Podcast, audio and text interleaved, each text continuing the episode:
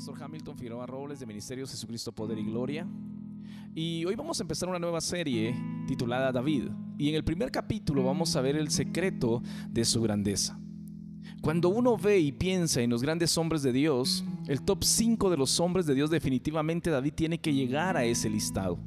David es uno de esos grandes hombres de Dios David fue muchas cosas. Si ustedes lo piensan, David fue un pastor humilde, David fue un feroz y valiente guerrero, asesino de gigantes, David fue un maravilloso poeta.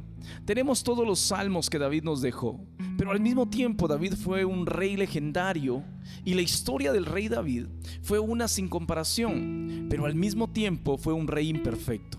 Y David es y siempre será recordado como el mayor rey terrenal de la historia del pueblo de Israel. Todos la conocen. Todos conocen a David como el más grande de los reyes del pueblo de Israel. Y no fue conocido como el más grande por su proeza militar. No fue conocido como el más grande por su gran habilidad o por su reputación. Fue grande porque él aprendió dónde poner su confianza. Y durante este tiempo vamos a estar hablando de David en diferentes etapas de su vida. Vamos a hablar de David cuando no era nadie y cuando nadie lo conocía. Vamos a hablar de David cuando él fue conocido y su reputación creció. Vamos a hablar de David cuando luchó por mantenerse humilde y cuando se le quería olvidar de dónde venía su fortaleza. Cuando fue confrontado por su pecado y cuando fue retado por el profeta. Vamos a ver a David cuando fue perseguido y cuando todo lo que había hecho parecía querer venirse abajo. Pero hoy vamos a iniciar en lo que quizás fue no el primer momento en la historia de David eso lo vamos a ver en la próxima eh, presentación o el próximo podcast. Primero, quizás el momento pivotal de la historia de David, ese momento que lo hizo famoso, ese momento por el cual todos conocemos a David y todos saben la historia cuando David mata a Goliat. Y vamos a descubrir hoy qué es lo que realmente hizo que David fuera grande? ¿Qué fue lo que realmente hizo que David fuera David? Así que nuestra historia el día de hoy comienza en el siglo XI antes de Cristo. Y este era un tiempo muy diferente a lo que tú y yo estamos acostumbrados. Este era un tiempo violento, era un tiempo de guerras sangrientas, era un tiempo donde los reinos querían expandirse, era un tiempo de la historia muy difícil para que nosotros lo imaginemos, muy, muy, muy difícil, porque era un tiempo en que se daban unas guerras sanguinarias, guerras violentas. Y si tú eras un soldado y eras reclutado para ir a la batalla, las probabilidades de que regresaras de la batalla eran mínimas, casi nulas. Si tú morías en un campo de batalla, lo más probable eran que las aves del cielo, las bestias del campo llegaran a ti antes que tus compañeros de batalla. La guerra era algo de todos los días, la guerra era algo terrible. Y la guerra era una realidad en medio de todo esto.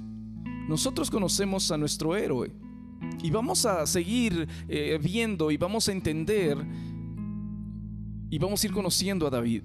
En 1 Samuel capítulo 17 versículo 1 dice así, los filisteos juntaron sus ejércitos para la guerra y se congregaron en Soco, que es de Judá, y acamparon en Soco y Aseca, en Efis Damín. También Saúl y los hombres de Israel se juntaron y acamparon en el valle de Ela y se pusieron en orden de batalla contra los filisteos. Y los filisteos estaban sobre un monte a un lado e Israel estaba sobre otro lado, y el valle entre ellos. Salió entonces del campamento de los filisteos un paladín, el cual se llamaba Goliat de Gad, y tenía de altura seis codos y un palmo. Un paladín era un hombre de guerra experimentado. Un paladín era el mayor, el más valiente, el más experimentado, el más feroz guerrero del ejército que salía a representar a su ejército. Y no era poco común que en algunas guerras en aquel entonces se definieran por dos paladines del ejército que peleaban entre sí. Si él ganaba, su ejército entero ganaba, y si él perdía, su ejército entero perdía. Ahora Goliat era este paladín y medía seis codos y un palmo.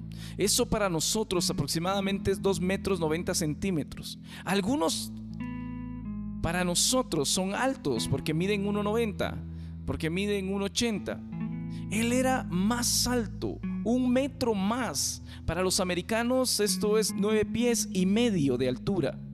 Esta era la altura de este hombre. Y este hombre era el encargado de representar a su pueblo en el campo de batalla.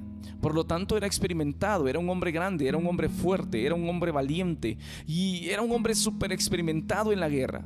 Versículo 5 dice, y traía un casco de bronce en su cabeza y llevaba una cota de malla y era el peso de la cota cinco mil ciclos de bronce. La cota de malla era esta como camisa que se ponían que los ayudaba a resistir algún golpe o alguna herida superficial. El peso de la cota de malla eran de 150 libras. Eso pesaba su camisa. Mire, nada desproporcionado con el tamaño de este hombre. Dice, sobre sus piernas traía hebras de bronce y jabalina de bronce. Entre sus hombros el asta de su lanza era como un rodillo de telar y tenía el hierro de su lanza 600 ciclos de hierro. La punta de su lanza pesaba 18 libras e iba su escudero delante de él. Ahora, la lanza que él llevaba no era una lanza para tirar, era una lanza de combate personal, para matar de cerca. Este era Goliat, un hombre grande, fuerte, 150 libras de armadura, 18 libras de lanza en la mano, y dice que este hombre, en el versículo 8, dice que se paró y dio voces a los escuadrones de Israel, diciéndoles, ¿para qué os habéis puesto en orden de batalla? No soy yo el filisteo y vosotros los siervos de Saúl. Saúl era el primer rey de Israel, era el primer hombre de este sistema de gobierno, era el primero, fue levantado como rey. Y vosotros los siervos de Saúl, escoged entre vosotros a un hombre que venga contra mí. Versículo 9 dice, y si él pudiere pelear conmigo y me venciere, nosotros seremos vuestros siervos. Y si yo pudiere más que él y lo venciere, vosotros seréis nuestros siervos. Y añade el filisteo, hoy he desafiado al campamento de Israel, dadme a un hombre que pelee conmigo. El versículo 11 es, un, es uno crítico en esta historia, porque dice, oyéndolo Saúl, el rey y todo Israel, estas palabras del filisteo, se turbaron y tuvieron gran temor. Ahora, Goliat salió a retar al ejército de Israel y no lo hizo una vez, lo hizo todos los días en la mañana y en la tarde durante 40 días. Y ni uno solo se levantó. Yo me imagino que el pueblo entero volteaba a ver a su rey, a Saúl, porque Saúl había sido elegido rey. Y una de las razones era porque la palabra dice que él era el más alto de todo Israel. Si viene un gigante a retarnos, yo voy a escoger a, a mi propio gigante. Y ese propio gigante para el pueblo de Israel era Saúl, el rey. Y todos volteaban a ver a Saúl como diciendo, vamos, salga, oh rey, represente a su pueblo. Ellos habían puesto su esperanza en su rey y tenían razón de hacerlo. Estaban esperando que su rey saliera a retar a Goliat. Y Saúl en medio de todo esto está convenientemente recluido en su carpa, en su tienda, quizás girando órdenes, organizando al ejército, pero no siendo voluntario para salir al campo de batalla. Saúl está increíblemente ausente en esta historia y conforme pasan los días, yo puedo imaginar la frustración del pueblo de Israel cuando su propio rey, en quien habían puesto su confianza. Ahora, el problema es cuando tú pones tu confianza en alguien y ese alguien te decepciona. Es que en la medida en que yo puse mi confianza, así de grande es la decepción que nosotros podemos sentir. Por eso es que siempre el número uno en la lista de resentimientos, ¿quién creen ustedes que es? ¿O quién creen ustedes que son? Los padres. Porque así de grande es nuestra confianza en ellos. Y cuando no viven en nuestra expectativa, así de grande también es nuestra decepción. Ahora todo esto creo que yo comenzaba a hacer un recordatorio para el pueblo de Israel, que el deseo de Dios nunca había sido que Israel tuviera un rey. Dios quería ser su rey, Dios quería ser el rey de Israel. Había todo un sistema de gobierno donde Dios levantaba jueces temporalmente para ejercer su autoridad por medio de ellos, donde Dios era el que estaba gobernando, pero sin embargo Israel había, había pedido un rey. Samuel era el juez que gobernaba, el profeta. Y juez que gobernaba en el tiempo de Saúl. Y Samuel comienza a levantar a sus hijos para que tomen su lugar como jueces en medio de Israel. Pero resulta que sus hijos se habían corrompido, se habían desviado, se habían extraviado y los ancianos se acercaron con Samuel y le ruegan que por favor les diera un rey como todas las naciones tenían, como Egipto, de donde ellos habían salido. Era lo que todos los pueblos tenían. Ellos tenían un rey. Ellos tienen un rey. Ellos decían, nosotros necesitamos también tener un rey. Es más, déjenme leerle el acontecimiento unos capítulos antes. En primera de Samuel capítulo 8 dice, pero los hijos de Samuel no anduvieron en los caminos de su padre, se volvieron tras la avaricia, dejándose sobornar y permitiendo el derecho. Entonces todos los ancianos de Israel se juntaron y vinieron a Ramá para ver a Samuel y le dijeron, he aquí, tú has tus hijos no andan en tus caminos.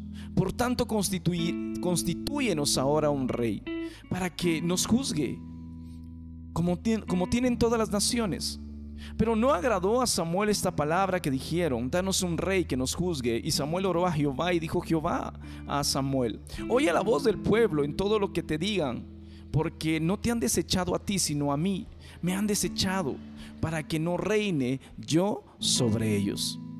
Dios sabía que tener un rey no era tan simple, que si Él les daba un rey, este rey se iba a levantar en medio de ellos y eventualmente iba a reclutar a sus hijos para que se metieran a su ejército y pelearan por Él. Dios sabía que si Él ponía un rey a gobernar sobre ellos, ese rey iba a poner impuestos para sostener el reino. Ese rey iba a tomar a sus hijas para servirle, iba a tomar lo mejor de la tierra para entregarla a sus capitanes o sus generales, para honrarlos. Y ese rey al final de cuentas no era la voluntad de Dios, pero el pueblo quería un rey y Samuel se los había dado. Y ese rey se llamaba Saúl. Cuando lo escoge nos dice que era el más hermoso de todo Israel, era el más alto de todo Israel y en medio de la batalla todo Israel ve a su rey, a su hermoso y a su más alto para que pelee con el más alto de los filisteos. Y este rey estaba escondido en su tienda de batalla Ahora, todo esto creo yo que al final de cuentas solo sirve para poner el escenario listo para la llegada del segundo rey de Israel, el más famoso, el más querido, el más apreciado, rey de Israel, el rey David.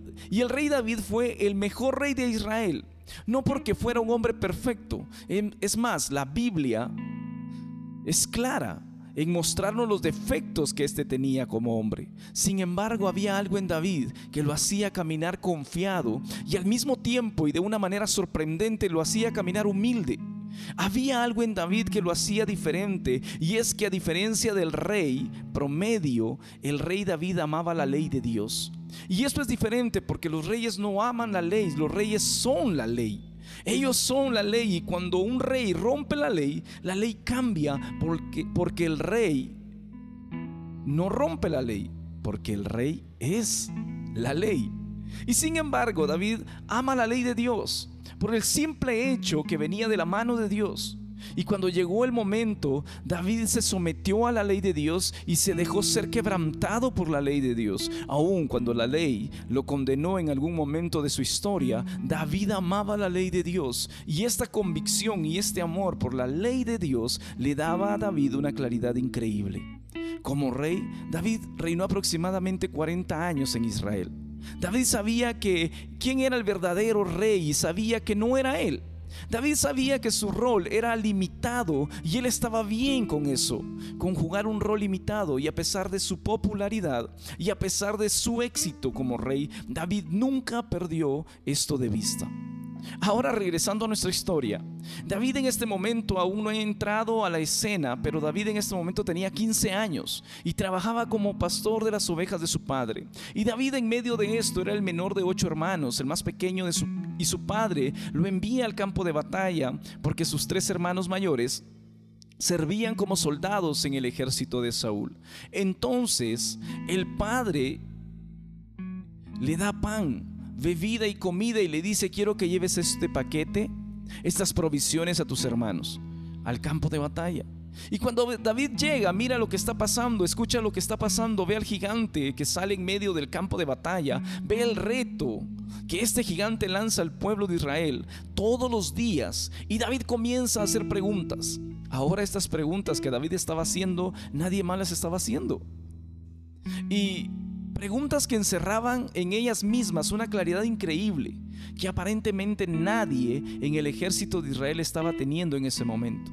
Si nos brincamos un poquito para avanzar en la historia, en el versículo 26 dice entonces, habló David a los que estaban junto a él diciendo, ¿qué harán al hombre que venciere a este filisteo? Y quitaré el oprobio de Israel. Porque, ¿quién es este filisteo incircunciso para que provoque a los escuadrones del Dios viviente.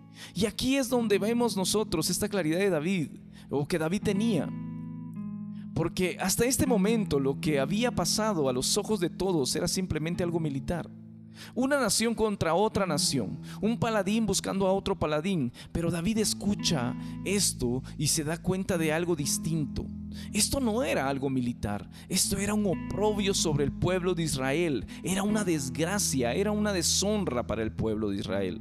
Tener a alguien así retándolos y que nadie se atreviera a hacer nada, porque David mira a este hombre y dice, ¿quién es este filisteo incircunciso? Este es un hombre que no está en el pacto, no está en pacto con Dios viviente, con el Dios viviente y quiere tomar la tierra que el Dios viviente le prometió a su pueblo. ¿Quién es este filisteo? Y David entiende algo. Entiende que esto no era una nación contra otra nación, que este hombre no había desafiado a una nación, había desafiado al mismo Dios. Y la pregunta de David es esta. ¿Y por qué nadie ha hecho nada al respecto? ¿Cómo es que este hombre ha desafiado a Dios y nadie ha hecho nada al respecto? Y David comienza a preguntar a un grupo y al otro y comienza a hacer estas preguntas tratando de entender lo que está pasando. Y la voz se comienza a regar que David está haciendo preguntas. Y de repente le llega a sus hermanos y lo mandan a llamar y le dicen, ¿qué estás haciendo? ¿Qué realmente estás haciendo aquí? Que sos malvado, ándate de regreso a la casa. Pero de repente le llega la voz a Saúl que había un hombre haciendo preguntas y había un hombre que parecía que podía estar dispuesto a salir a luchar contra Goliat. Y Saúl manda llamar a David y cuando lo manda a llamar, yo me imagino que nomás David entró delante del rey, inmediatamente el rey se decepcionó. Porque lo que ve es un hombre joven, 15 años apenas, que no era un soldado Seguramente no tenía cicatrices de guerra en su cuerpo, no era experimentado con la espada o la lanza. Y entra este hombre y Saúl le dice, mira, creo que esto no va a funcionar. Tú no eres un hombre experimentado. Y antes de irse David se voltea con Saúl y le dice, es cierto que yo no soy un soldado, soy un pastor. Pero quiero que sepas que mientras pastoreaba las ovejas de mi padre, una vez vino un león y se llevó a una. Y en lugar de decir, bueno, perdí una oveja y voy a proteger a las demás, dejé a las demás y perseguí al león y le arrebaté a la oveja de su boca. Después lo maté y sabes, y también me pasó con un oso, eh, hice lo mismo. Y había una confianza en este hombre, había algo en este hombre es más, miren el versículo 36 dice, y fuese león o fuese oso, tu siervo lo mataba. Y este filisteo incircunciso será como uno de ellos, porque ha provocado al ejército del Dios viviente. Goliat va a caer, no porque yo sea un gran soldado o porque tenga experiencia militar. Va a caer porque Goliat provocó a Dios, al Dios viviente, al Dios mismo. No entiendo por qué nadie puede ver esto, decía David. Y añadió David en el versículo 37, Jehová me ha liberado de las garras del león y de las garras del oso. Él también me librará de las manos de este filisteo. Esto fue lo que David le dijo a Saúl. Yo me imagino que Saúl vio a este joven con una confianza tan sobrenatural que le dice, ve y que Jehová esté contigo.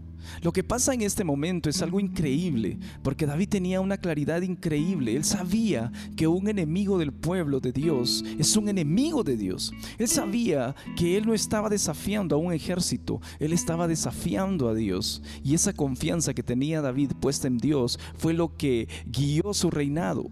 Los siguientes 40 años, David sabía que el hombre o la mujer que pone su confianza en Dios no tiene nada temer, aun cuando haya algo que temer.